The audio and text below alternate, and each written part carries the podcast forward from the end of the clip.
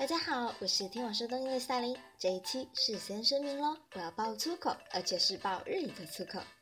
那么接下来大家是否就以为我要把中国人民的那套传统的马甲语言翻译成日语，就算是日语的脏话了呢？这么想就错了。应该有同学跟我一样，跟日本人有过震惊的探讨日语脏话的经历。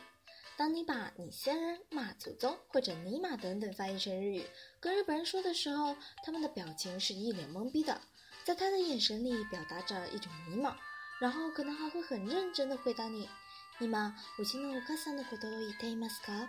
前回やっていたのは二年前から。呃，你现在在说我家的老母亲吗？我想最近一次见她是两年前了。”此时，我们的心是如此的崩溃，Oh fuck，完全达不到羞辱日本人的效果嘛，甚至会产生一种日本人压根就不会说脏话的错觉。 但是，我们依然坚信，日语作为一种发展成熟的语言，也应该保留着用于宣泄情绪的话语的。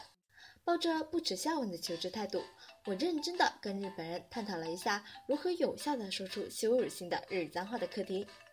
原来，正宗的日语脏话主要分为这么几类。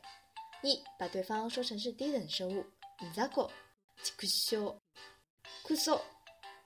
二贬低对方的外貌，不是 巴卡兹了。三贬低对方的才能，アホ、ヤクタタズ、弱虫。四贬低对方的品德，変態、下品、スケベ。五通过不使用敬语表达情绪。太美，心女。你看，形式种类多样，寓意丰富多彩。 但是呢，你会发现这些脏话一不骂爹娘，二不把生殖器挂在嘴边。结果有趣的现象就是，在我们中国人看来，日语的脏话还够不上脏话的级别。日本人也理解不了我们要表达的脏话。其实，这是跟两个国家的禁忌文化的差异有关。首先，脏话在语言体系里面属于一种以冒犯对方为目的的表达。冒犯就是越能戳到痛处越好，越能把禁忌的事情像咒语一样假装发生在对方身上。那么，中国人的脏话其实就反映了中国人浓厚的家庭观念。中国人最忌讳的就是自己的家人受到侮辱，所以打破禁忌的话语多集中在攻击你祖先、问候家人之类的。另外，让中国人向来避而不谈的忌讳还有性和死亡，这些都会作为中国式脏话的素材。日本人的脏话恰恰也反映了日本人阶级等级观念的重视，所以贬低对方品德如 “hentai” 给 “hin” 的是会惹怒对方。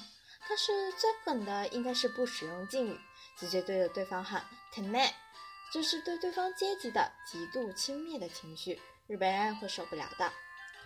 你看，翻译过来中文仅仅是“你这家伙”，怎么样？理解不了吧？觉得不够狠吧？好了，在跟岛国人民友好交流的时候，可要注意小心这些你认为不够狠的词语了，别闹出国际矛盾喽。我是听我说东音的萨琳，我们下次推送再见。